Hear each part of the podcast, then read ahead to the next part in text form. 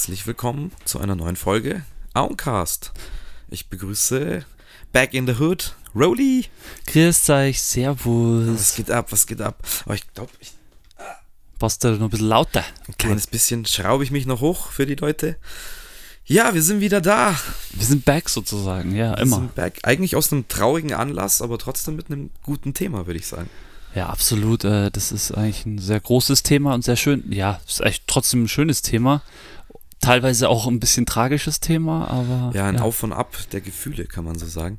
Ähm, wir haben vor kurzer Zeit, vor ein paar Wochen, einen großartigen Künstler, gerade aus unserem Genre, aus dem Hip-Hop-Genre, verloren. Ja. Und zwar der gute DMX ist leider verstorben. Earl Simmons, yes. Und dann haben wir uns doch gedacht, also ist eh einfach ein super Thema eigentlich für uns zwei. Ähm, aber jetzt aus aktuellem traurigem Anlass äh, haben wir uns jetzt nochmal ein bisschen mit der Musik befasst und wollten ein bisschen über den guten DMX quatschen, weil ja, krasser Scheiß, Mann. Absolut krasser Scheiß. Und auch jetzt im, im Backhören, im Zurückhören nochmal. Ja. Ähm, wirklich äh, eine hat der wirklich eine ganze Ära geprägt mit seinem, mit, vor allem mit seiner Stimme, muss man sagen. Also die Stimme, Ja, das ähm, übersticht natürlich alles, dieser permanente Druck, dieses Reibeiserne. Ähm, plus halt würde ich sagen, dass er auch schon früh angefangen hat, da ein bisschen melodisch zu rappen oder fast schon zu singen.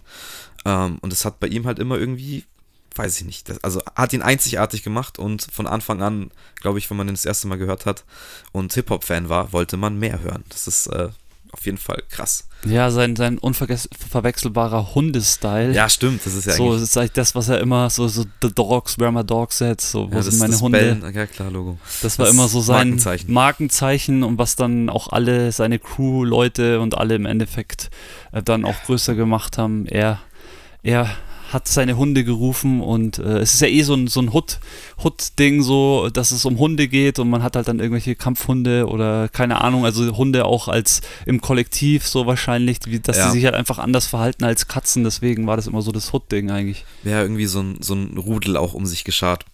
Und ähm, Ja, ist einfach, einfach ein krasser Künstler und man muss ja, darf ja auch nicht vergessen, äh, nicht nur musikalisch, sondern auch vor der Kamera ein krasser Künstler gewesen. ja, ganz früh, also ich weiß, ich habe jetzt gar nicht mehr nachgeschaut, wann die Filme ähm, Romeo Must Die gab. Romeo Must Die hat er gemacht, ja, mit Und- Alia genau, noch, stimmt. mit, auch Rest in Peace, Alia. Oh ja, auch, oh Mann, das ist los. Und Jet Li noch im Video. Okay, der Jet Li ist, lebt noch. der ist noch am Start, der war ja auch äh, jetzt bei dem letzten Expendables, glaube ich, sogar am Start, oder? ja, stimmt, ja, richtig. Ja. Ähm, und wie hieß der zweite? The Dragon? Nee. Unleash the Dragon? Heißt der Film so? Nee, bin mir jetzt nicht sicher. Also ich weiß. Das ist, glaube ich, ein Cisco-Album. Wenn ich jetzt das nicht durcheinander bringe. Ähm, ja, wo sollen wir anfangen? ja, ich weiß eigentlich ganz gut, wo man anfangen soll, weil der gute Sehr Herr, der gute Herr hat ja, der gute Herr hat ja schon ähm, sehr, sehr früh mit Rap angefangen. Was heißt sehr, sehr früh, aber schon Anfang der 90er Jahre war der ja schon Rapper und Ja. hat ja schon Rap-Songs gemacht. Und ähm, lustigerweise, die Geschichte war so, ähm, dieses gute, sagenumwogene Rough Rider Producer Team gab es schon seit Anfang der 90er Jahre. Das waren zwei Brüder, glaube ich, beziehungsweise waren dann schon auch mehr, aber zwei Brüder, die sich zusammengetan haben und die einfach Musik äh, nach oben bringen wollten und krasse Genau, Künstler erstmal- gesucht erstmal haben. rein, rein nur managementmäßig. Genau, es war nur Management, genau. Und, ähm, also nicht Producer-Team wäre falsch, sondern Management, genau. Und die haben äh, eben auch schon Anfang der 90er Jahre haben die krasse Rapper gesucht und auf einmal ist denen irgendwie über einen Tape, über einen Kumpel ist denen ein DMX-Tape in die Hand geraten. Und äh, ja, da waren die hin und weg und haben sich gedacht, Alter, Den graben wir uns. instant, so, okay, die haben das Tape gehört und haben instant gesagt, okay, wo ist der jetzt? Wo ist dieser Typ jetzt? Wo ist dieser DMX jetzt? Und haben vers sofort versucht, in dem seine Hut zu fahren und den sofort zu suchen. Und lustigerweise, die Story ist wirklich, sie haben ihn auch direkt gefunden. wirklich, nur, ähm, es war so, ähm, auf die Frage ähm, von den zwei an DMX, und sie wussten in dem Moment noch nicht, dass es DMX ist, kam die Frage, ähm, ja, ähm, äh, weißt, weißt du, wo die, wer oder wo dieser DMX wohnt? Und sie haben halt zufälligerweise dann auch DMX gefragt, weil er da halt vom Haus rumstand, so wie immer am Hasseln. Und dann hat der DMX erstmal so die Gegenfrage gestellt, so wer will das wissen, so. Also erstmal so Kopf, komplett so auf, auf, auf Konfrontation aus. Und ähm, dann hat der DMX nur gesagt, ja, ähm, kommt morgen wieder um 9 Uhr, ähm, so ungefähr, dann könnt ihr DMX sehen, so ungefähr. Und dann waren die halt um 9 Uhr in der Früh am nächsten Tag da und DMX hat gar nicht damit gerechnet und sie haben an seinem Außenfenster haben sie geklopft und DMX war total hin und weg, dass die Leute so, also das ist nicht so das Hood-Ding, dass das so Versprechen gehalten werden. Okay. Und dann äh, standen die da vor dem Fenster und haben gesagt, du Junge, wir, wir finden es geil, was du machst, äh, können wir nicht irgendwie eine Kollabo starten? Und ja, dann ging es halt rund. Ja, ist nice. Ähm, ich habe halt dann auch noch ein bisschen nachrecherchiert und ähm, meine Quellen haben ergeben, dass er dann also international bekannt geworden. Also was ich auch noch sagen wollte, er ist ähm, geboren in New York. Das ist vielleicht auch noch wichtig für die Rap-Heads da draußen. Yes, sir. Das ist ein Eastsider. Ähm, und er hat dann wohl bei einem Wettbewerb, so schickt uns euren besten Track von der äh, legendären The Source, das größte, bekannteste Hip-Hop-Magazin aus Amerika, ähm, teilgenommen und hat den wohl gewonnen und hat dadurch halt irgendwie, ähm, ja, wurde der Track halt international auf allen Stations gespielt und da gab es dann auch schon den ersten DMX-Hype. Also es war jetzt nicht irgendwie so ein Hit, der kommerziell erfolgreich war, aber es hat ihm halt einfach mal kurz die, das komplette Land als Bühne gegeben und diese scheiß Stimme ist halt so eindringlich, dass ich mir auch vorstellen kann, wenn du den das erste Mal hörst, so, was ist das, DMX, okay. Bist fuck, du geflasht. Was ja. macht der so? Und ähm, ja, da haben die Rough Riders äh, einen guten, guten äh, Schuss gelandet, würde ich sagen. Ja, die haben die es einfach gleich gehört, dass sie Bock haben auf den Kerl, aber muss auch die Geschichte zu Ende erzählen, bevor überhaupt jemals irgendwann das erste Album von ihm rauskam, hatte er erstmal 92 seine erste Single. Die kam schon 92 raus und die hieß Born Loser, was so überhaupt kein Titel für DMX ist, aber er hat den Song irgendwie rausgebracht und alle haben gedacht, okay, von seiner Crew, äh, okay, jetzt geht's rund und dann ist gar nichts passiert und es war der komplette Flop. Und ein, zwei Jahre später haben sie, oder beziehungsweise haben sie nochmal eine, eine zweite Single released, mit der ist es auch nichts geworden. Und ähm, man muss jetzt eigentlich die ganze DMX-Geschichte jetzt schon erzählen. Für diese zwei Management-Leute war es halt extrem schwierig für DMX zu arbeiten. Und du kannst dir wahrscheinlich auch schon vorstellen, warum. Ich kann es mir sehr gut also, vorstellen. Also ähm, zum Beispiel, hat der, also der eine von dem Management hat das so erzählt, ja, es ist halt schwierig, mit einem Künstler zusammenzuarbeiten, der erstmal 90 Tage im Knast ist, dann auf einmal irgendwie drei Monate im Knast ist. Also es ist halt schwierig, mit so einem Artist irgendwie konstant an Sachen zu arbeiten. Dementsprechend ja, ist es lustig? Ja, also ich meine, es ist ja eigentlich schon fast auch die zweite DMX-Geschichte. So, DMX war halt immer einer, der immer Leute beraubt hat. Also so richtig hart beraubt. Irgendwie mit dem Hund in der Hand sie angefallen und gesagt, hier, gib mir dein Geld und so. Also richtig hart schon immer hutmäßig unterwegs gewesen und dementsprechend hat ja, das gezeichnet, halt, so durchgehend. Er ist halt ein richtiger Gangster. Also das ging ja schon in der Jugend los. Ähm, ich glaube, ich habe irgendwas gelesen, dass er 88 oder so schon im, im, Jugendknast war, weil er, keine Ahnung, Autodiebstahl, immer wieder Delikte mit Drogen, immer wieder, ja, mit Hunden einfach auch schon wirklich mit Pitbulls halt schon äh, immer viel zu tun gehabt und da irgendwie, ja, wegen Tierquälerei verknackt und was weiß ich was. Und es hat sich eigentlich durch die komplette eigentlich nicht Karriere, sondern durch das komplette Leben gezogen, dass da immer wieder ja. halt Sachen aufgekommen sind, er immer wieder in den Knast musste. Und ich glaube, gerade in dieser Anfangszeit, was heißt, das war wahrscheinlich immer schwierig, aber ja, gerade wenn man versucht, den Fuß in die Tür zu kriegen, kann ich mir vorstellen, dass die Jungs sagen, okay, das ist hart gewesen, mit dem so zu arbeiten. Ja, und vor allem, ich glaube, deswegen hat es dann wirklich auch so lange gedauert, bis dann das erste Album oder beziehungsweise, denke ich mal, haben die in den Jahren einfach Tracks gesammelt, so kann ich es mir vorstellen, so in den 90er Jahren, dass sie einfach wirklich mit ihm Tracks für Tracks und dann war er halt mal wieder im Knast und im Knast hat er vielleicht eine Schreibflash gehabt und dann ist er rausgekommen und hat wieder zwei, drei, vier Tracks gemacht und irgendwann, so kann ich mir das einfach vorstellen, weil dieses Jahr 98 war ja dann so sein Outcoming-Jahr, kann man ja sagen, so und ja. da sind er bis dahin von, von der ersten Single 92 bis 98 sind sechs Jahre vergangen, also kann ich es mir nur so ein bisschen irgendwie vorstellen, dass er halt einfach einfach ja, ist halt einfach ein, ein, harter Typ gewesen, hat halt sein Leben gelebt, hatte nie, vor allem das Schlimme war ja auch, also die haben ja schon 92 gedacht, okay, jetzt geht's steil, jetzt verdienen sie Geld damit, aber jedes Mal war es halt wieder so, dass es ein Rückschlag war und DMX ja. war wieder zurück in seinem Loch und musste schauen, wie er halt, wie er halt, ich glaube, er hatte damals schon äh, Familie, also Kind und äh, Frau oder Freundin, wie auch immer, musste halt schauen, wie er die irgendwie durchbringt und dementsprechend hat das halt nur durch irgendwelche Delikte geschafft und es, ich stelle mir es richtig hart, also das ist für mich eigentlich die Hood-Story überhaupt, so DMX, Voll fucking hell. Ja, es ist schon crazy. Ja, und das nächste Problem ist, ist halt auch einfach, dass er äh, immer schon anfällig auch für Drogen, Alkohol, Exzesse und ja, das halt auch immer wieder ähm, Probleme verursacht hat. Aber nichtsdestotrotz ähm, hat er den Absprung, sagen wir jetzt mal so, zwischenzeitlich geschafft. Hat er ja, auf, auf jeden Fall. Sonst würden wir jetzt hier nicht sitzen, oder? Ja, oh, das, das ist safe. Gott sei Dank hat er, hat er sich zusammengerafft und ich weiß nicht, wie es dazu kam, aber das erste Album war ja schon Def Jam. Das erste, ja, ja, aber also weil es halt schon 98, also es ist ja dann schon 98 gewesen, da war Def Jam schon dick ja, im Business, muss man sagen. Ja, so, aber, da hatten sie schon ein paar Jahre. Also, aber dass die halt dann nach dieser langen Zeit ihn dann irgendwann entdeckt oder ausgegraben oder wie auch immer das dann gelaufen ist. Ja, also ich kann es mir das aber schon gut vorstellen, weil es ist genau das gleiche wie mit dem Rough Rider Management. Ich meine, du hörst einen Song von dem zu der Zeit und bist wahrscheinlich instant hart geflasht. Und das war ja bei mir genauso, wo ich das erste Mal DMX ge gehört habe. Und Safe, ich denke, dasselbe mit Def Jam, denen wurden wahrscheinlich ein paar Tracks vorgelegt und die haben nur mit den Ohren geschlackert und haben gedacht, Leute, das können wir uns das nicht entgehen lassen. Das ist das nächste Ding. Ja. Und das ähm, ist es ja auch geworden. Ist es auf jeden Fall geworden. Ja, und ähm, was passiert dann 1998? Dann kommt nicht nur ein Album raus, sondern da droppen gleich zwei. zwei legendäre Alben, die bis heute eigentlich ähm, in gewissen Sachen Maß aller Dinge sind. Also vor allem was, was, was, was also, Agro-Rap angeht. Ja, was, was Battle Rap angeht, was auch ähm, gewisse Art und Weise Storytelling angeht.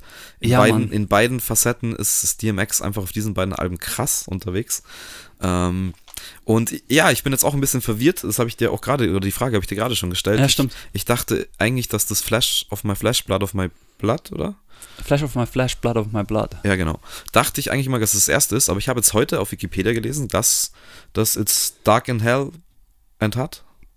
Ist das richtig? Ich glaube, ich verdrehe das mal. It's dark oft. and hell is hot. Ah ja, ja. genau, richtig. Richtig. Ah, nice, geht noch einigermaßen. ich glaube, das, das wohl als erstes rausgekommen ist, aber ich habe keine Ahnung, weil 98 hatte ich das nicht auf dem Schirm. Ich bin da erst ein bisschen später eingestiegen. Also genau kann ich es dir auch nicht sagen. Ich denke mal jetzt für uns heute hier spielt es wenig Rolle. Ähm, die sind einfach ziemlich zeitgleich gedroppt und äh, beide Alben waren eigentlich auch von ihrem Konstrukt, wie sie waren, unglaubliche Alben von Anfang bis Ende. Ähm, ja, ich möchte gern mit dem It's Dark and Hell It's Hot anfangen, weil da vor allem mich der, das Intro, das jeder von euch wahrscheinlich, was heißt nicht jeder, ein paar für euch da draußen wahrscheinlich schon mal gehört haben. Ja, ja mit ähm, über 88 Millionen Streams auf, auf uh, Spotify haben es schon einige gehört. Ähm, das hat mich persönlich für alle meine Arbeiten, die ich danach gemacht habe, und ich war immer ein krasser Intro-Bastler. Ich habe das geliebt, Intros zu basteln, aber genau dieses Intro hat mich geprägt. Das war so, wie soll ich sagen, das war für mich das perfekte Intro. Und äh, ja, es geht, ich meine, bei dem Album geht es weiter. Zweiter Song, Rough Riders Anthem, sagt schon alles. Ähm, das ist eigentlich der DMX-Song. Es gibt so zwei, drei, vier DMX-Songs, die viele Leute oder alle Leute kennen, aber Rough Rider Anthem ist auf jeden Fall der DMX-Song, muss man eigentlich so irgendwie sagen. So. Mm, ja, ich glaube jetzt gar nicht so im Mainstream, aber für die, für die Heads halt. Für die Heads auf jeden die, Fall. Also die irgendwas mit Hip-Hop aus dieser Zeit zu tun haben, ähm, glaube ich, ist, ist Rough Riders Anthem, ja, da, das ist einfach, wie wenn das Intro, wenn es reinkommt, ähm, dann kriegt man Gänsehaut und ist einfach dabei. Ja, ähm, cooler Song auch auf dem Album ist definitiv der neunte Song der Damien und da ist so eine Sache, die der DMX einfach perfektioniert hat. Hat er da schon in den ersten Alben angefangen. Er hatte dann immer so eine, eine zweite Identität in seinen Songs. Also er hat sozusagen sich selber in einer anderen Stimme gerappt und das war jetzt hier in dem Damien ist es so einer der ersten Songs und ähm, da ist dann noch ein weiteres äh, weiterer äh, Track drauf, der heißt Stop Being Greedy, der 13. Song. Da ist es auch so, dass er im Song auf eine zweite Stimme umswitcht, beziehungsweise halt einen zweiten Part aufnimmt in einer anderen Stimme. Und das kommt einfach so böse. Also ich habe das von wenigen Rappern auch danach irgendwie, ich glaube Kid Cudi hat das mal gemacht oder, oder ich bin mir jetzt nicht ganz sicher. Auf jeden Fall, es gibt schon ein paar, die das auch noch ja. gemacht haben. Eminem. Eminem, ja klar. Ähm, Eminem hat es dann perfektioniert. Ähm, ja, vielleicht, egal, meine Meinung. Aber ja, ähm, ich habe mir die, also gerade diese ersten beiden Alben halt jetzt nochmal komplett reingezogen, ähm, gerade erst gestern. Und das ist mir auch aufgefallen, aber es ist auch schon krass, was für Stories er eigentlich dann wieder lyrisch halt zeichnet so. Und es ist trotzdem 1998 also man hört schon er hat einen gewissen Skill mitgebracht und vielleicht war es dann eben auch gut dass er nicht schon 1993 oder äh, was war's? 92, 92 war die erste okay. Single, ja. Ähm, dass er da nicht vielleicht schon durchgestartet ist, weil man hört eine gewisse Reife auch. Wie, wie gesagt, ähm, da gibt es halt dann auch, ja, sehr krasse Battle-Rap-Sachen und, und ist eigentlich auch voll auf Rob, Rob, Rob und Gangster-Shit halt die ganze Zeit ähm, in seinen Vergleichen und Leute erschießen und keine Ahnung. Also ist halt schon relativ hart, aber es passt halt eben zu dieser Stimme und zu dieser Zeit und es ist authentisch und ähm, kranker Scheiß einfach. Ja, ich muss ja auch sagen, dass ich zu der Zeit, wo ich das gehört habe, ich denke, ich habe so um die 2000er oder auch 98 schon damals 99 sowas gehört, ähm, ist bei mir natürlich immer eher hängen geblieben, so der Style, so diese raffe Stimme,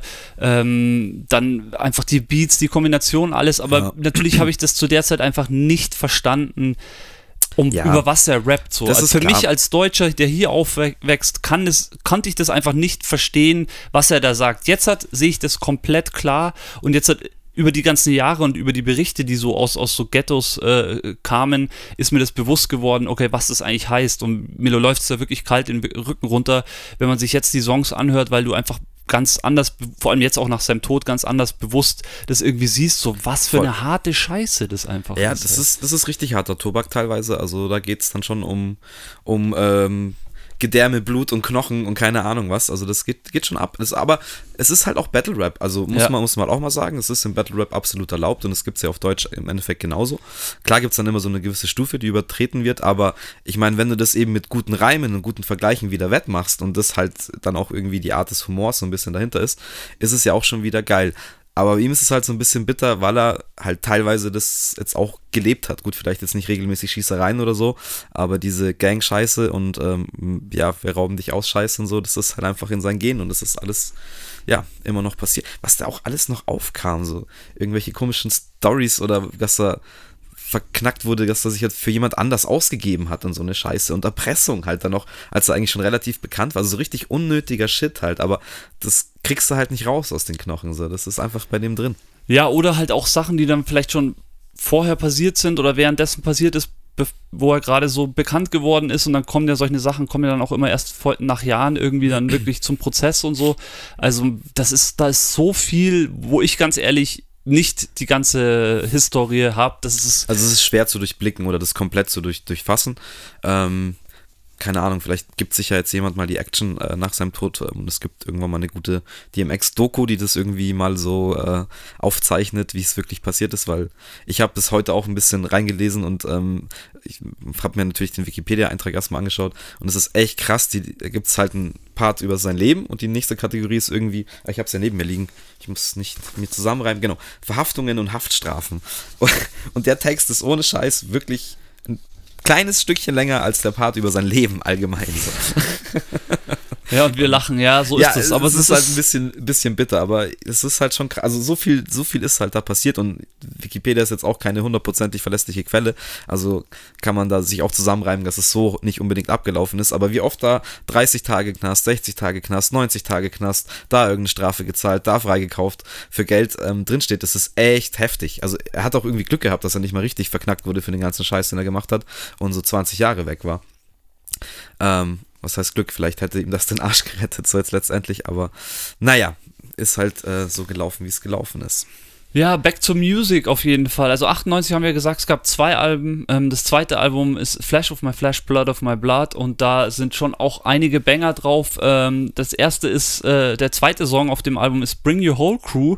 Er steppt erstmal rein mit so einem, keine Ahnung, gefühlt 10 Sekunden Schrei und dann fängt er an zu rappen, so, so hart halt.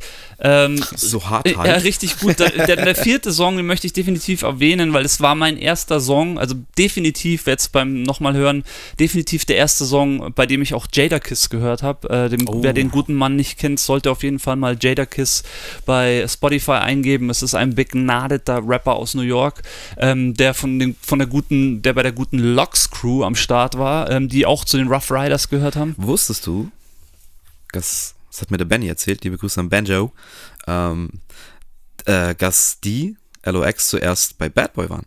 Das kann, kann gut sein, ja, ja. Und dass die sich dann umentschieden haben. Aber mhm. das ist ja eh so, dass. Ähm, Finde ich aber krass. Dass Diddy wirklich vor allem in New York bei diesen ganzen guten Rappern, sage ich jetzt mal, die nicht vor allem am Anfang, dass der überall, also der war so der Connector. Also deswegen ja. Diddy war so wirklich so, der hatte auch mit, den, mit, den, mit dem Management von Rough Rider immer viel zu tun. Und äh, der hat halt, die haben auch untereinander halt sich einfach die Sachen, die Bälle dann zugeschoben so. Wusstest du, dass DMX mit Biggie und Nas auf der Highschool war? Ach krass. Ja. Okay, crazy. Also ich hoffe, es stimmt, aber ich habe es gelesen heute. Kann ich mir gut vorstellen. Das ist alles so die gleiche das ist so Ecke. die gleiche Generation und gleiche Ecke. Also es ist echt äh, krasse Lustig- Stories. Ja, Jadakiss, auf jeden Fall zieht euch Ja, Jadakiss rein. Also ähm, auch hat von meiner Seite Jadakiss, einer meiner Lieblingsstimmen im Ami-Rap, muss ich so sagen. Auch er hat Flows, einfach, natürlich, selbstverständlich, aber er hat einfach auch diese einzigartige Stimme und ähm, ich empfehle vom äh, Rough Riders Anthem Nummer 3, ähm, Das, der äh, Track mit Baba Sparks von Timbaland produziert, der They Ain't Ready. Alter Schwede, ist das ein, ein Brett. Sehr gut, ja, ich meine, das, das machen, wir, machen wir die Tür einfach gleich auf, weil Rough Riders war ja mehr als nur irgendwie ja, DMX jetzt, oder jetzt habe ich es so. einfach gedroppt schon, gell? Ja, nee, aber das ist ja genau das, was irgendwie dazu auch passt. Also Rough Riders war ja eigentlich eine Bewegung, so. Es ging, ging immer um krass Motorräder, irgendwie Wheelies machen, äh, abgehen. Motorräder und einfach Äh, Stunts und keine Ahnung. Ja? Und daraus hat sich ja, also dieses ganze Management hat ja eine ganze Crew um sich geschart. Und da gehörten, gehörten The Locks dazu, dann gehörte EVE dazu, so Female Rapper immer am Start bei irgendwelchen Crews. Auf jeden Fall EVE habe ich eigentlich auch gefeiert, muss ich sagen. Voll Eve, super. Ähm, Dragon war da noch dabei. Stimmt. Ähm, bei LOX muss man noch erwähnen, äh, Chic, Chic Lounge. Oh ja. Mega krass und auch einer meiner Lieblingsrapper, ähm, Styles P. Oh, Styles P. Ach krass. Ja. Und es ging ja dann so weit, dass die ja den ersten, also ich kann mich noch erinnern, aber ich, ähm, der hieß Jin, wenn ich mich jetzt nicht täusche, J-I-N. Und war halt ein, ein Chinese, der aber auf Englisch gerappt hat und es war irgendwie dann der erste chinesische Artist, der halt irgendwie auf dem Ami-Label gesigned wurde. Das war auch dann Rough Riders. Dann war da echt so ein kleiner Chinese dabei. Das war sah auch immer lustig aus. Aber, aber der hat gespittet, man, muss man sagen. Also in den in den 90er Jahren, 98, 99, 2000er waren die auf jeden Fall der Shit. Also Rough Riders waren, Ja, also so. alles Merchandise, alles von dem ist Ja, so das krass durch die Klamottenlabel auch am Decke Start. gegangen. Das hat dann irgendwie so ein bisschen Wu-Wear abgelöst, so von dem Hype irgendwie, Ja. was jetzt auch gerade die Klamotten angeht. Und gut, na klar, es gab dann noch Rockaware und Sean John und tausend andere Sachen, aber das war schon, hatte, war eine Marke einfach im, im Hip-Hop und es ist auf jeden Fall auch bis zu uns rübergeschwappt. Definitiv. Ähm, Und die haben ja dann, kann man jetzt auch gleich sagen, die haben ja dann also, zu, also diese Rough Riders, äh, wie heißen es jetzt? Jetzt habe ich es verplant. die also, Sampler meinst Ja, du? genau.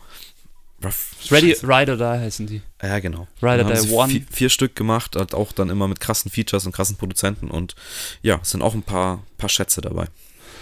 Das ist ja eh so ein Punkt. Ich meine, ich, ich würde gerne dieses Flash of My Flash, Blood of My Blood noch kurz fertig erzählen, weil der siebte Song ähm, ist äh, Where You Coming From oder Coming From heißt der Song. Da ist Mary J. Blige natürlich am, am Start, die bei jedem großen Rap-Album eigentlich am Start mit sein sollte. krass? Äh, Mary J. natürlich am Start, äh, wurde da auch irgendwie reinge, rein, reingebuttert und ähm, ja, It's All Good, äh, eine Dance-Nummer, so das konnte ja DMX auch immer sehr gut, der konnte gute Clubbanger, vor allem ja, so äh, um die 2000er Jahre im Club lief eigentlich immer ein DMX-Song, es war Standard und dann der neunte Song äh, für Leute auch aus der Rockszene, ähm, The Omen mit Marilyn Manson. Oh ja, auch ähm, ein krasse sehr Nummer. düsterer Track. Aber sie ist allein diese Kollabo, diese zwei äh, düsteren äh, Typen zusammen auf einem Track, äh, legendär auf jeden Fall. Ja, irgendwie auch unerwartet. Ähm, auch unerwartet Marilyn Manson auf so einem Style damals zu hören. Ähm, Ja. ich, ich möchte aber, ich möchte ihn nicht zu sehr feiern, weil er ist momentan in einem echten fiesen Skandal verwickelt. Ähm, was so ein paar Geschichten, äh, Gerüchte zufolge passiert ist, was er ein paar Frauen angetan hat. Alter, da Ähm, sind ja die richtigen zusammen wahrscheinlich. Ja. Ja, gut, keine Ahnung. Also wie gesagt, ähm, ich, ich hab, mag eigentlich die Musik oder mocht, mochte sie ganz gerne, aber man muss sich, glaube ich, ein bisschen distanzieren einfach von der Sache.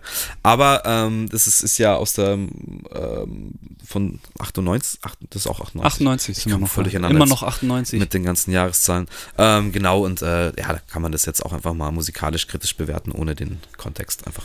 Ja, alles gut, weil der zehnte Song ist dann, finde ich, für mich auch der legendärste Song von DMX ever. Also für mich persönlich so. Ich mag zwar auch äh, Songs, die im Club äh, hart abgingen und so, aber der zehnte Song, Slippin', ist definitiv der am tiefesten geht von äh, DMX. Ähm, einfach, ja, auch das Video, alles, ähm, damals natürlich auch auf Heavy Rotation, auf MTV und Viva gelaufen, ähm, Slipping, äh, I'm slipping, falling, I can't get, get up, so heißt, geht's irgendwie im Refrain und äh, ja, es zeigt wahrscheinlich auch wieder so seine, seine Ups und Downs ziemlich gut, so.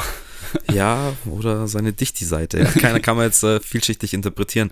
Nee, ähm, auf jeden Fall, es ist ein krasser Album. Ich habe die natürlich, ich habe die erst ein paar Jahre später alle gehört, ähm, wo es für mich dann langsam so losging, aber das habe ich wahrscheinlich auch erst nicht am Release. Ich war dann eher so 2001, da war ich dann so mit am Start. Ähm, aber 99 ging es ja schon weiter. Ja, krass. Mit, da kann man sich jetzt drüber streiten. Ähm, das dritte Album, äh, And Then There Was X.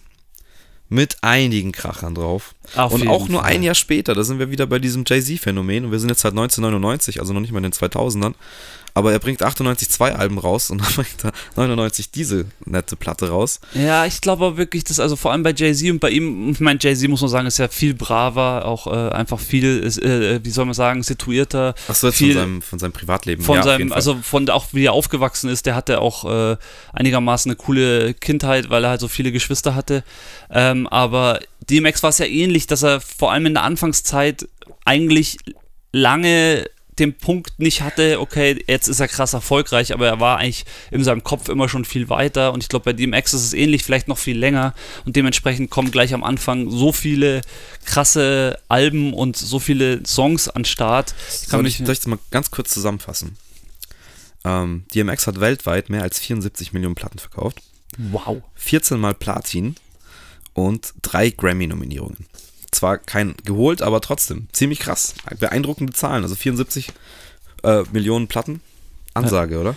Ja, und das zeigt für mich auch wieder ganz gut äh, dieses Thema Rough Riders, was wir da hatten, dass sie einfach genau in diesem, sagen wir mal, sind das vielleicht maximal fünf bis sechs Jahre, aber in den fünf bis sechs Jahren haben die so dieses Business einfach, keine Ahnung, die haben es geruled, einfach in, in, je, in jeden Belangen und klar, Ja. DMX war halt da so der, kann man fast so sagen, der Frontmann von den Rough Riders Ja. und er hatte halt wahrscheinlich, äh, haben die zusammen, haben die halt Touren gespielt und hat halt seine krassen Vorbands und, Also wenn wir jetzt im Jahr 99 sind, es gibt ja auch das legendäre Konzert, Woodstock 99. oh ja. Kann ich auch einfach mal nur empfehlen, in YouTube einzugeben und sich anzuschauen, wie dieser Typ einfach alleine vor gefühlt 500.000 Leuten steht. Das ist einfach nur krass. Und er rockt's halt. Ja. Also das ist so krass. Richtig, schaut sich an. Woodstock 99 DMX.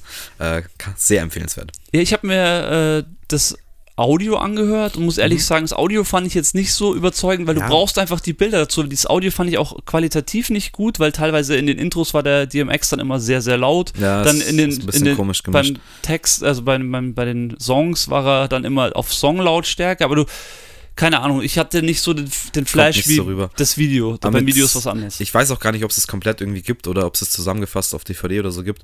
Aber ja, wir haben ja YouTube heutzutage. Das gibt auf jeden Fall ausschnittweise dra auf dieser netten Videoplattform. Ähm, und das, das sieht einfach nur beeindruckend aus. Und ich finde es immer beeindruckend, wenn halt ein Rapper mit einem DJ vielleicht noch ähm, oder einem, der noch Backups macht, vor so einer riesen, also ich meine, wenn man jetzt in so einer fetten Halle ist mit 10.000, okay, das ist krass Ansage, aber dann so ein Festival, wo wirklich, da sind, glaube ich, über 100.000 Leute und das ist einfach nochmal, es schaut halt nochmal ganz anders aus im Verhältnis so. Aber ist geil und ich finde es halt schön, wenn, wenn es auch Leute im Hip-Hop auch zu der Zeit eben wieder 99 gibt, die das damals halt schon gerockt haben und quasi Headliner auf einem Festival waren. Absolut. Ja, and then there was X. Genau, kommen wir auf die, Also One More Ja. Road to Cross. es geht schon los mit einem absoluten Banger, wenn ich den höre, wenn der reinkommt, habe ich Gänsehaut. Also, das ist eigentlich äh, so, ja, braucht, braucht man nicht mehr mehr dazu sagen. Also, der Song auch auf jeden Fall anhörbar. Dann der, Anhörbar. der, der siebte Song, die Story zum siebten Song. Also, es ist halt einfach mein. Eine Story zum siebten Song, Party Up heißt der Song, den hat jeder von euch im Club schon gehört, weil das ist eigentlich der Clubbanger von DMX. Und ich, lustigerweise, Story dazu ist, äh, ich habe damals im Kaufhaus gearbeitet und äh, ja, eigentlich gar nicht im Verkauf oder so, sondern eigentlich eher im Hintergrund. Und ähm, dann war die Story so, ja, ähm, so die Hausmarke macht äh, eine Modeschau. So, willst du nicht bei der Modenschau laufen? Und ich so, wie, nee, wieso ich? Schau mich mal an, ich bin nicht hübsch und keine Ahnung, bla bla. Äh, und dann so, ja, schauen wir mal, ja, okay, kann man schon machen. Und dann war da ein DJ und ich dachte mir schon, okay, äh, beziehungsweise hat der gesagt, jetzt äh, schau mir doch mal, auf welche Musik du läufst. So, und ich so, oh Gott, Mai, oh Gott, was wird der jetzt holen? Und dann spielt er halt den Song. Und dann bin ich halt auf dem Song, bin ich da halt ein, zwei Mal runtergelaufen. Ich muss auch dazu sagen, da waren vielleicht, während der Modeschau waren vielleicht vier Gäste da, aber für mich war das halt so ein Flash, dass ich auf dem oh, DMX, DMX bin ich Modeschau gelaufen. Ähm, das ist so zum mein. Party ab, oder? Was? Ja, zum Party ab. Das ist immer, wenn ich, wenn der Song läuft, kommen so diese Bilder in meinen Kopf. Ähm, aber grundsätzlich halt der, okay. auf jeden Fall der Partybanger. Die, die meisten werden ihn aus dem Club kennen.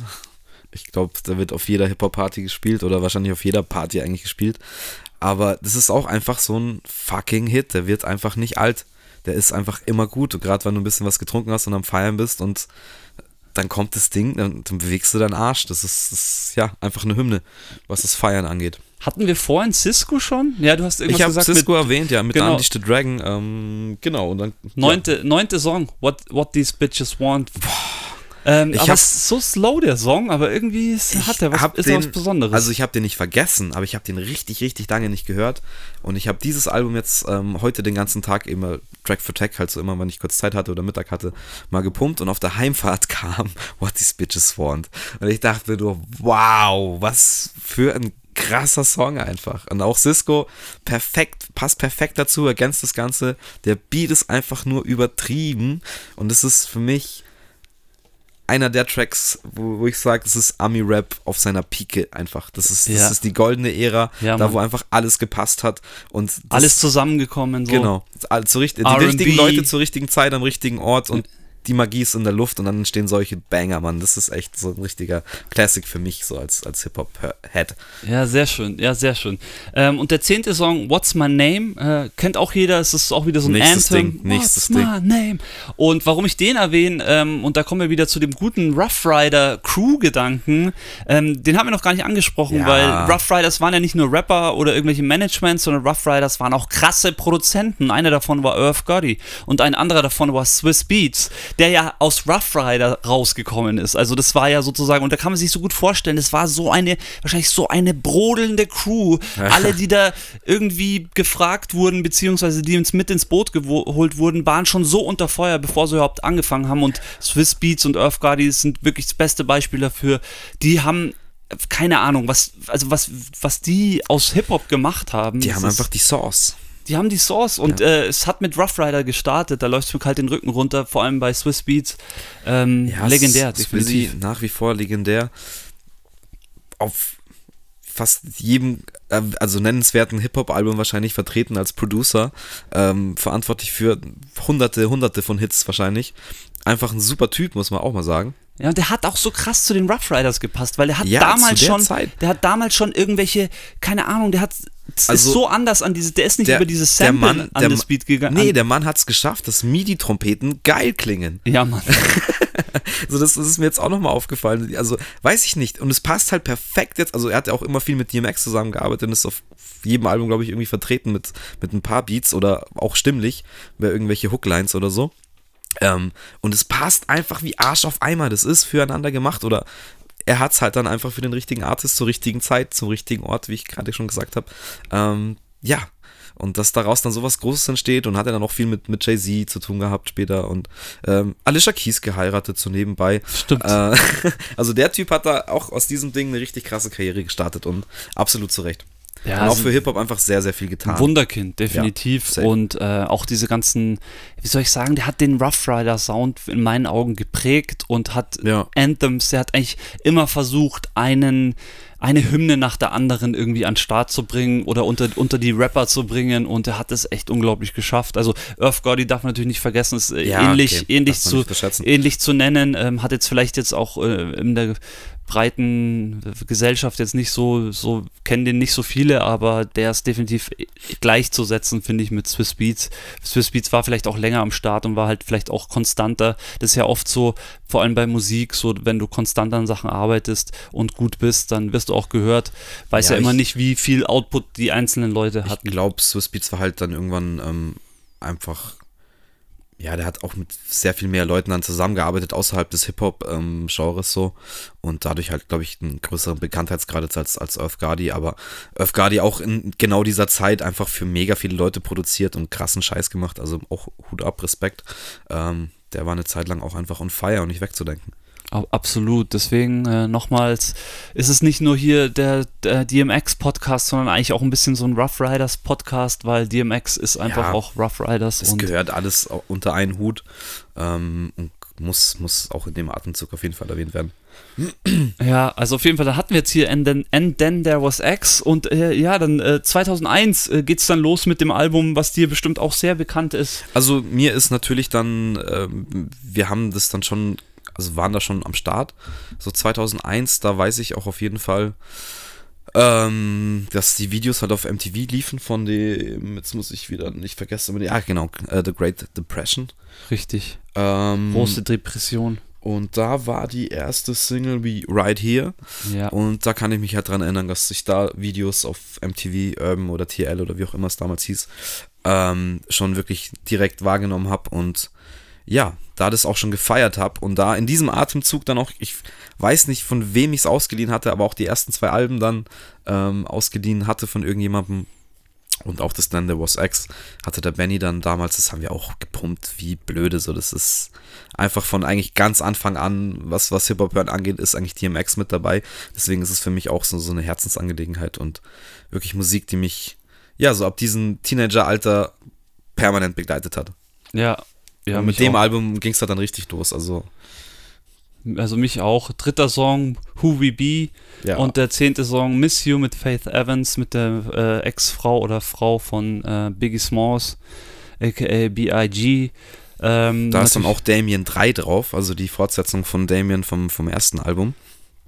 Das ist auch, also er hat es dann so ein bisschen weitergeführt. Das finde ich halt auch geil, dass man dann so eine, so eine Story halt durch über drei Alben hinwegzieht, krass. So, das, das macht doch keine Sau mehr irgendwie. Das ist, das ist halt schon, das ist nice. Ja. Äh, ähnlich wie auch seine Prayer-Skits, die er dann auch ähm, teilweise eigentlich auf jedem großen oh, Album. Ja, stimmt. Haben wir jetzt voll vergessen. Ist doch ein sehr christlicher Mensch. Ähm, was jetzt nicht so unbedingt zu seinem Lifestyle passt, aber irgendeinen Ausgleich äh, muss man sich ja dann suchen, denke ich. Ähm, und ja, ist auch sehr bekannt einfach für seine, seine Gebete. So der, also ah, manche Leute freestylen, DMX auch krass, ähm, aber er ist halt so ein, so ein, ja, wie so ein Preacher, wie soll man das nennen? Einfach ein, es gibt einen Ausdruck dafür. Ja, er hat halt einfach äh, seine Story oder Stories vorgelesen im, im Gebetsstil, kann man sagen, und kommt halt auch ziemlich deep so, wenn man das anhört. So. Ja, vor allem kommt aber auch wieder die Stimme halt so ins Spiel, ja. weil das ist, klingt halt einfach imposant und geht unter die Haut und ja, ist wahrscheinlich so sein Ventil gewesen, ähm, gewisse Dinge zu verarbeiten. Ja, ich denke auch. Nee, richtig schön. Also The Great Depression, ähm, genau, 2001. Äh, 2003 ging es dann weiter mit Grand Champ, mit dem äh, Kalb, mit dem, oh, du hast es am Start, richtig ja, gut. Mann, Baby. Da, da kommt ich, seine, sein Fable, auf dem Cover kommt sein Fable zu den guten Pitbulls. Pitbull. Man sieht doch, es ist mega gerockt, ähm, es fällt schon auseinander. Zum Ziehen. Aber ich hab's noch auf CD. Sehr gut. Ähm, es ist dann schon das äh, vier, fünfte Studioalbum, 2003, äh, innerhalb von fünf Jahren, fünfte Studioalbum, gut, gut her her hingelegt, der Mann. Äh, Respekt. Fett. Und also das war dann, ich weiß nicht, das Album davor, das, ich habe es wahrgenommen, da glaube ich, war ich noch nicht so ganz im, im ich kaufe mir CDs, Alter. Ähm, da war ich eher so, ich schaue mir Videos an oder irgendwie, keine Ahnung, ähm, es mir im Internet runter oder was weiß ich, was, ich weiß nicht, wie ich es damals gemacht habe. Aber dieses Album damals habe ich mir gekauft, äh, als es rauskam. Und habe ich dann wahrscheinlich dann natürlich auch deswegen sehr viel gehört oder mit auch am meisten gehört. Ähm, Klar, aber, auch, auch warum.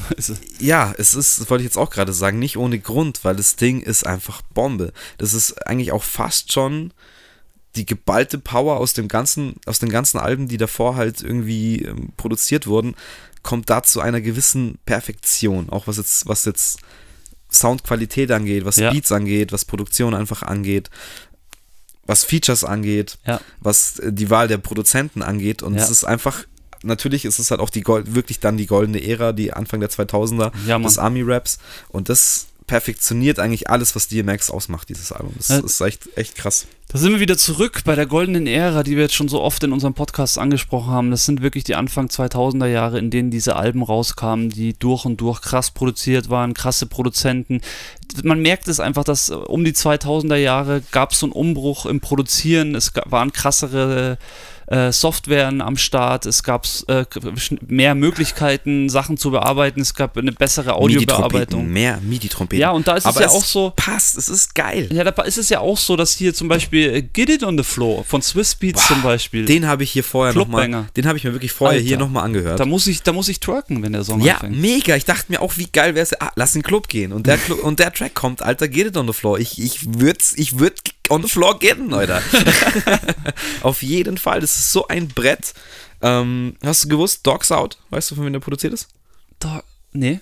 Kanisi, Baby. War, da sind wir wieder schon am Und das Start. ist auch wieder so was, das. Den, Der ist den, den, überall dabei. ja, dann drückt man immer so ein bisschen so unterschwellig so, ja, was hat er schon gemacht und so, ja, diese paar Alles. Alben, Alles. es waren ja keine guten Alben und bla bla, aber ich sag euch, wir, wir machen noch einen Kanisi-Podcast, auf jeden Fall. Ja, Mann. Kanisi Podcast wird wahrscheinlich, muss, muss sein. Aber hör dir mal den Dogs Out bitte an. Und bitte sag, also es ist schon, wenn man es weiß, weil es ist auch dieses ähm, The Dog is out, also high gepitchte Sample am Anfang. Aber dann wird es eigentlich ein Beat, der für meine Verhältnisse eins zu eins auch von Swiss Beats sein könnte. Weil er auch so MIDI-Trompeten-Sound irgendwie am Start hat.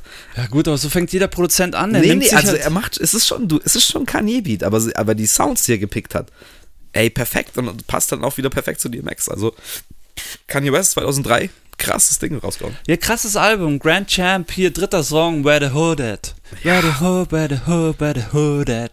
Wow. Hymnen. Also Anthem. Schon wieder einer, und das ist auch so ein DMX-Ding, eigentlich auf jedem Album mindestens ein, zwei Hymnen, wo du einfach, ja, wo dir, wo dir jedes Mal, wo dir jedes Mal die Haare hochstehen, Ja, wenn, das, wenn der, der Track läuft. Dann auch so Tracks wie Untouchable auf dem Album, was ich auch mega Oh, krass ja. finde, weil es einfach geht halt unter die Haut. Fuck You All ist auch halt mega, also ist mega rougher, einfach wieder Battle Rap Ding, aber auch mega fett. Ähm, und man muss auf jeden Fall, äh, ja, der Ayo Kato war damals halt auch mit Video und so, also das war auch schon ein mega fetter Hit. Ja. Und ich habe mir auch den vorher nochmal angehört. Ich habe es, könnte, könnte drin mal schauen, wie von denen er produziert ist. Das würde mich interessieren, weil der Beat ist ja mal mega fett. Ja. Und das Krasse ist bei dem, wenn du nur den Grundbeat hörst, ohne diese bekannte Flöte, die halt dann reinkommt, ähm, das ist ein ganz anderer Beat. Da könntest du was ganz anderes drauf machen. Ja. Und einfach nur dieses blöde, ist auch wieder so eine MIDI-Flöte, plus die Stimme von DMX, lässt dieses ganze Ding dann so aufgehen, in eine komplett andere Richtung gehen. Richtig krasses Teil. Also, ja, es ist. Also, Grand Champ, äh, puh, ich glaube, von den ersten fünf Alben äh, kannst du eigentlich jedes Album. Ach ja, jetzt weiß ich, warum der. Beat so krass ist. Was? Das ist von Swiss Beats.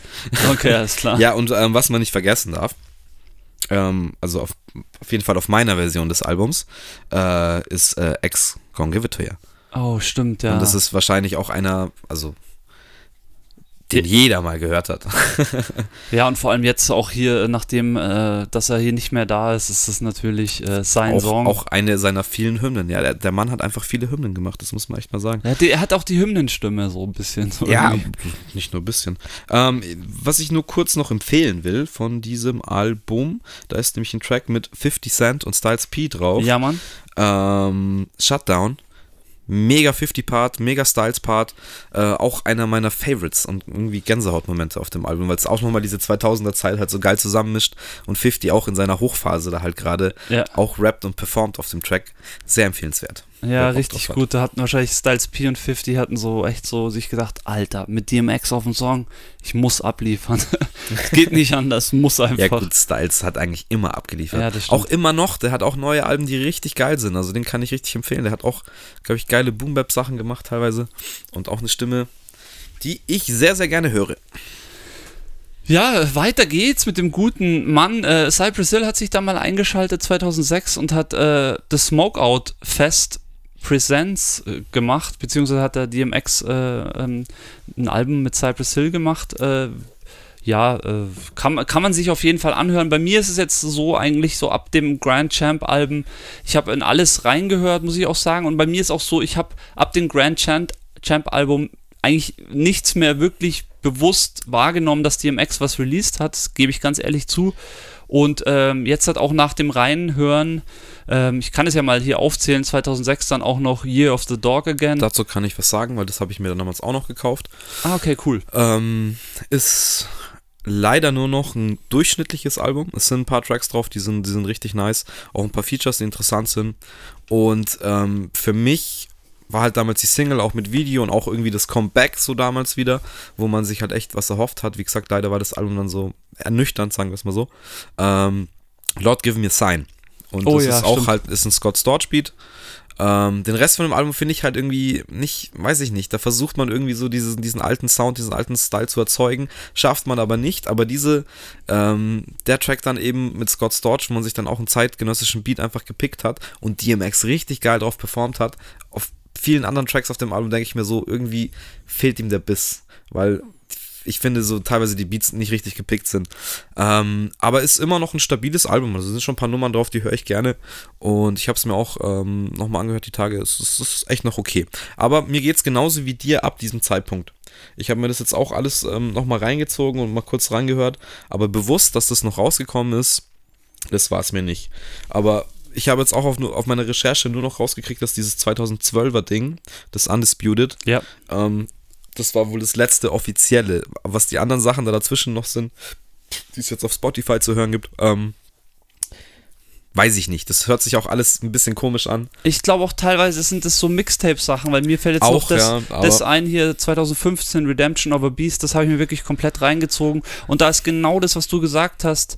Also entweder ist es so, dass sie die Spuren hatten von DMX und sie haben es auf Beats äh, draufgehauen, so kommt es mir ein bisschen vor, weil Ja. ich für, tu, mir super schwer mit allen Beats, die da drauf sind. Das passt irgendwie Das sind, nicht. Das ähm, das sind so Beats, wo ich mir denke, die hätte DMX, also kann ich mir nicht vorstellen, also entweder war er so drauf, kann sein, Ja. aber ähm, Leider ich, möglich. eigentlich in dieser alten Verfassung hätte DMX niemals diese Beats gepickt, weil Genau. die einfach nur mittelmäßig gut sind. Also es Genau. sind keine Beats, wo ich sag, also und ich, ich meine, ich habe in meinem Leben schon viel Beats gehört, deswegen mich hat keiner diese, kein einziger Beat hat mich Nee. irgendwie getoucht und es war oft auch so, dass ich eigentlich gleich wegdrücken musste und ich mir jedes Mal gedacht habe, okay, ich ziehe mir das jetzt rein, ich will ja hier auch eine, eine gute Meinung irgendwie vertreten, Ja. aber ich denke, es gibt da zwei Wege. Entweder war DMX dann nicht bei der Entstehung dabei und hat nicht die Beats selber gepickt, oder er war halt nicht in voller Kraft. Weiß ich nicht, so kann ich mir das nur vorstellen. Gut, das 2015er Ding, ich kann mir schon vorstellen, dass das da vielleicht ähm, nochmal versucht hat.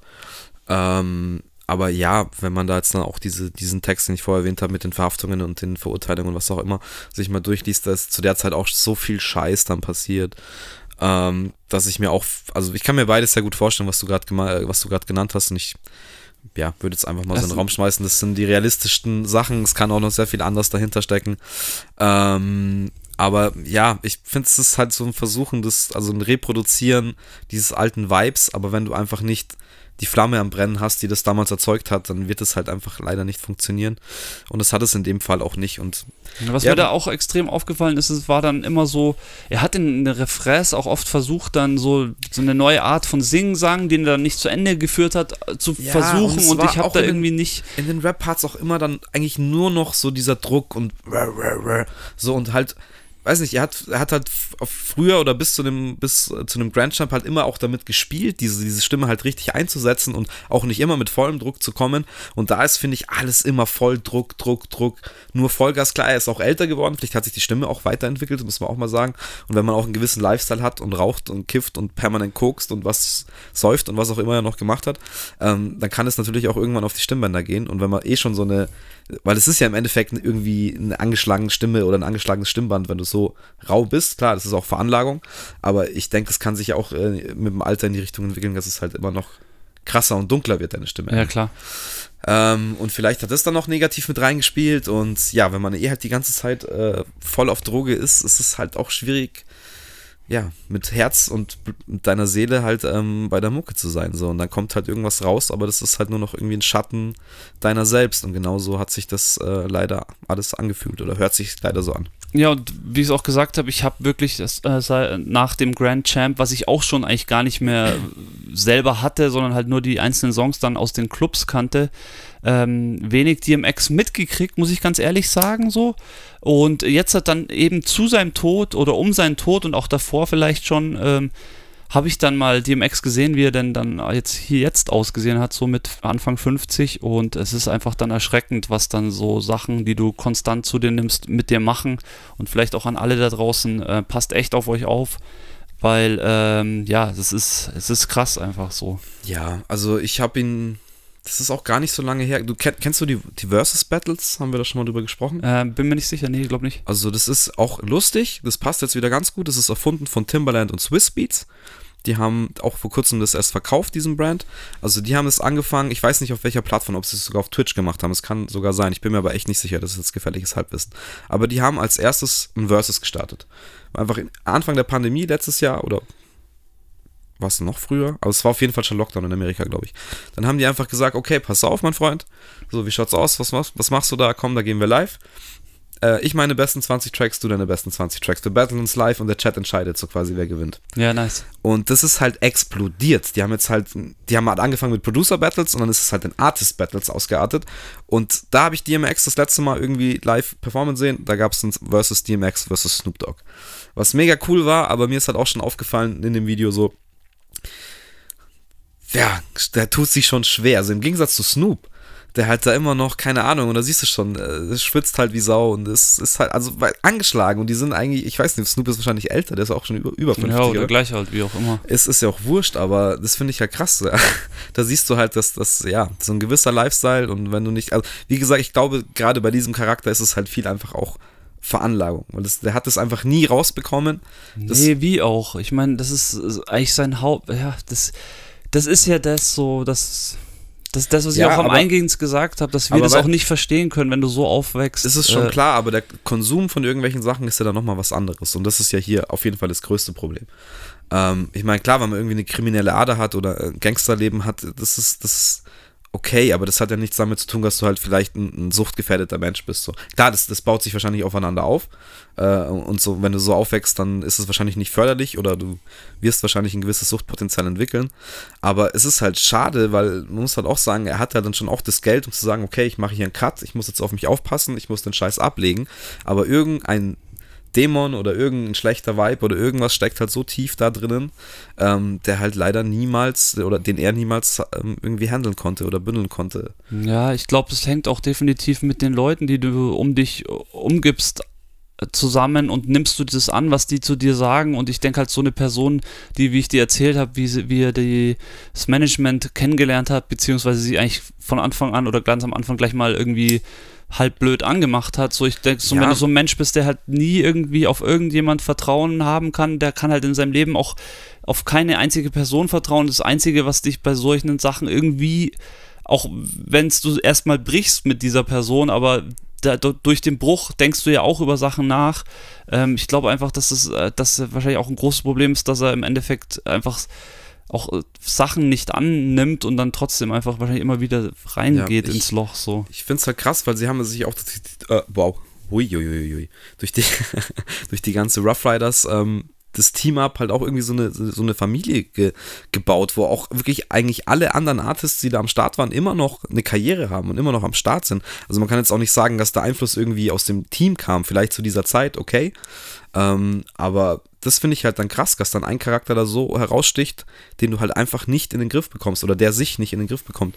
Ist halt schon, schon crazy, weil, keine Ahnung, Jadakiss macht noch Scheiß, Styles macht noch Scheiß, Chic, okay, der weiß es jetzt nicht, aber ich bin mir sicher, der ist auch noch am Start. Swiss Beats, haben wir auch schon drüber gesprochen. Eve ist ja dann auch zu Aftermath und Dre und hat auch nochmal richtig ähm, losgelegt. So, der Track ja. mit Gwen Stefani ist ja auch legendär. Ja. Ähm, also, das finde ich halt dann schon krass, dass man da dann nicht irgendwie den halt da rausziehen konnte oder dass die da vielleicht irgendwie auch, oder ich glaube halt, dass es so ein Charakter ist, den du einfach nicht benutzen kannst. Den genau. kannst du nicht einfangen, der wird immer sein Ding machen. Genau, richtig. Der ist auf seiner Schiene und ähnlich wie ODB.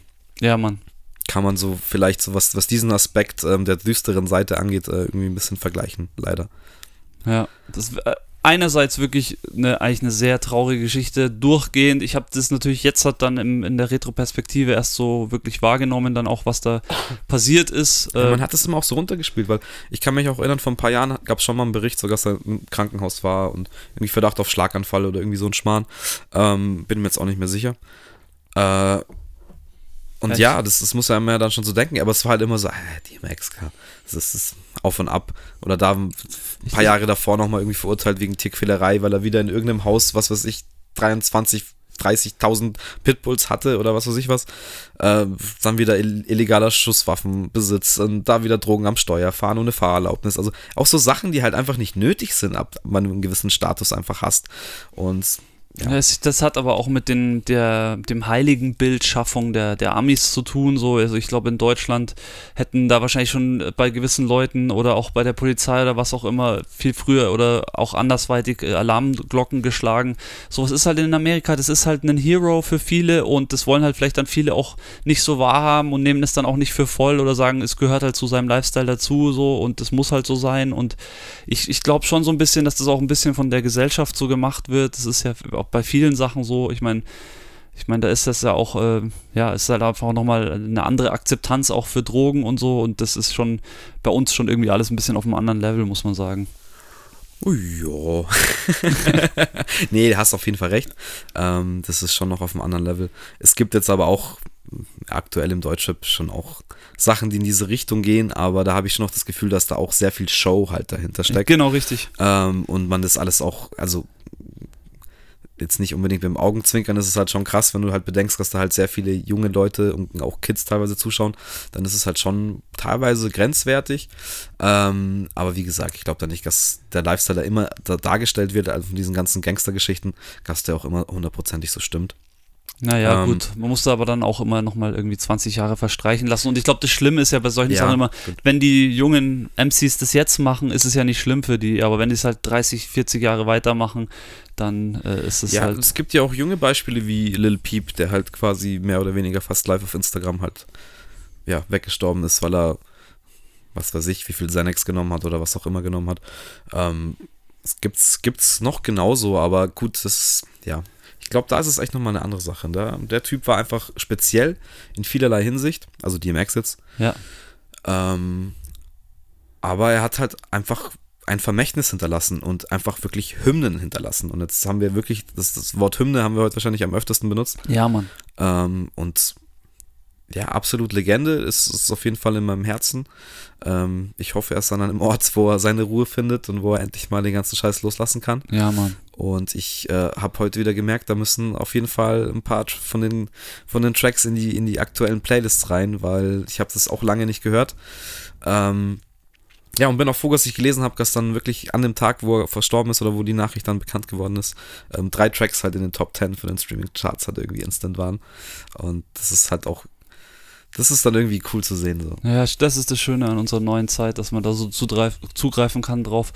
Und auch, ja, ich möchte es auch so eigentlich nochmal sagen, dass es ist so besonders, also ich denke auch für die junge Generation ist es vielleicht nicht so ganz zu fassen, aber der DMX hat den Rap eigentlich zu dem gemacht, was er, was er, was er dann auch geworden ist. Und deswegen, also klar, es gibt verschiedene Arten von Rapper, aber DMX ist eigentlich der Rapper, den man so nennen kann. Ich glaube, wenn Tupac wahrscheinlich länger gelebt wäre, hätte man äh, das so auch äh, nennen können, was man ja auch sagen kann über Tupac, aber Tupac hat einfach wahrscheinlich einfach für seine Musik musikalische Laufbahn äh, ja, ich meine auch das da, was er gemacht hat, klar, aber DMX ist einfach lange am Start gewesen, hat viele krasse Live-Shows gespielt, hat, hat krasse Filme gemacht, Blockbuster, also ähm, in so viele Sachen und war immer so ein, so ein bisschen so der Rap-Geist, so ein bisschen so äh, irgendwie überall am Start, aber doch nicht am Start und ich glaube, so war sein Leben auch und ja, hatten Respekt dafür und definitiv äh, Ruhen Frieden, guter DMX. Auf jeden Fall.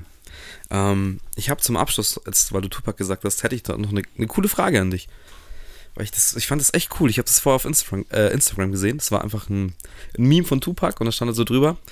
Äh, wenn Tupac jetzt in ein Auto einsteigen würde und dich fragen würde, welchen Rapper nach meinem Tod würdest du mir zeigen? Welcher wär's? DMX. das ist geil. Also Tupac, Tupac würde ich DMX zeigen.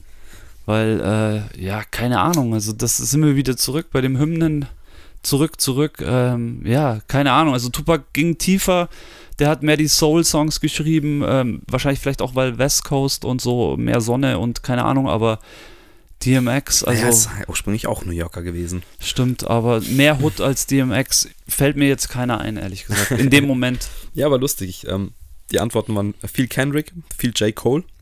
Hat mich eigentlich auch gefreut, so, weil das sind auch die zwei, die denke ich jetzt, äh, die diesen Knowledge-Aspekt irgendwie ein bisschen weiter prägen. Ähm, dann habe ich auch ein paar Mal Drake gelesen. Das wäre auch wieder die andere Seite, aber mh, hm, Da bin ich auch eher bei Team Kendrick oder J. Cole. Übrigens, die könnten beide auch mal wieder ein Album rauslassen. Hm? Definitiv, ja. Auch Drake. Auch Ja. Drake, ja gut, der kommt dann jetzt wieder mit so einem Triple-Album wahrscheinlich um die Ecke und übertreibt komplett. naja, gut, ähm, in diesem Sinne äh, verabschieden wir uns äh, auch irgendwie von DMX, würde ich sagen. Ja, wir verabschieden uns aus dem ganzen Herzen und äh, danken euch fürs Zuhören. Auf jeden Fall. Macht's gut, Leute. Es war uns ein Fest. Bis bald. Bis bald. Ciao.